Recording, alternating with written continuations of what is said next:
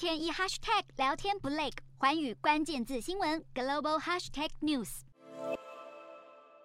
上个月才发布新品的美国科技巨擘苹果公司上季财报出炉，营收和获利都优于市场预期。在矽谷科技龙头们相继被财报拖累之际，苹果成了少数缴出好成绩的异数。苹果上季营收九百零一亿美元，年增百分之八，优于分析师预期的八百八十九亿美元，净利则来到两百零七点二亿美元，当中。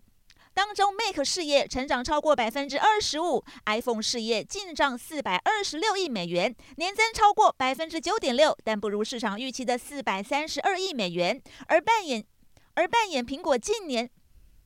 而扮演苹果近年成长引擎的服务事业收入也低于预期。美国电商一哥亚马逊上季财报表现则是不如预期，第三季营收年增百分之十五，达到一千两百七十一亿美元，低于市场预估的一千两百七十四点六亿美元。而且云端运算事业成长创下史上新低。亚马逊并且警告，忧心通膨的消费者和企业已经减少支出，今年节日旺季的营收。